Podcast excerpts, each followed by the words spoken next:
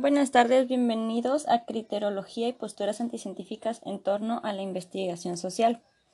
Es importante mencionar que para la planeación de una investigación científica se comprenden dos momentos fundamentales, la planificación y la ejecución.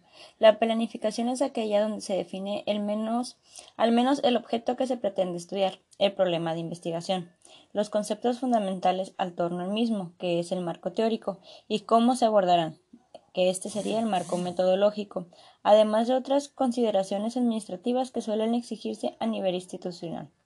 La recopilación de datos. De acuerdo a Hernández Sampieri, recolectar los datos implica elaborar un plan detallado de procedimientos que nos conduzcan a reunir datos con un propósito específico.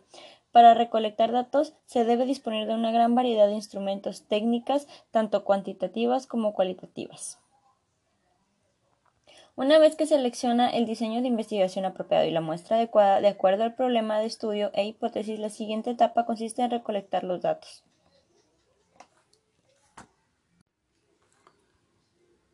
Para la interpretación de datos, una vez que se ha concluido con la recolección, codificación y tabulación de datos, continúa la etapa de análisis y posteriormente a la interpretación de los datos.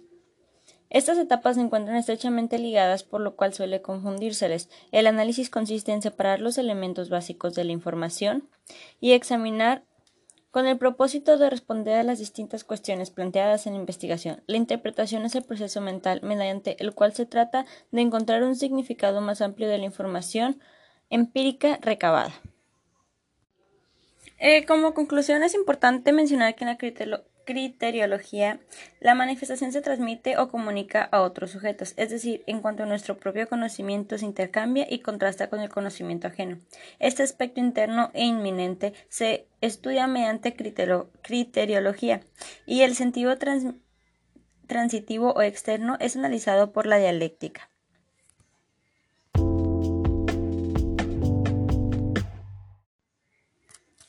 Buenas tardes, bienvenidos a Criteriología y posturas anticientíficas en torno a la investigación social. Es importante mencionar que para la planeación de una investigación científica se comprenden dos momentos fundamentales, la planificación y la ejecución. La planificación es aquella donde se define el menos, al menos el objeto que se pretende estudiar, el problema de investigación, los conceptos fundamentales al torno al mismo, que es el marco teórico, y cómo se abordarán, que este sería el marco metodológico, además de otras consideraciones administrativas que suelen exigirse a nivel institucional.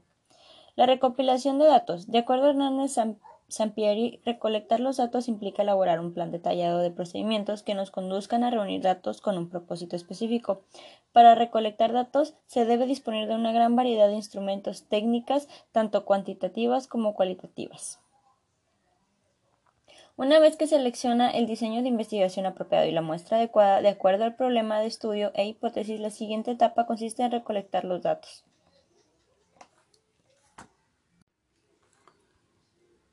Para la interpretación de datos, una vez que se ha concluido con la recolección, codificación y tabulación de datos, continúa la etapa de análisis y posteriormente a la interpretación de los datos.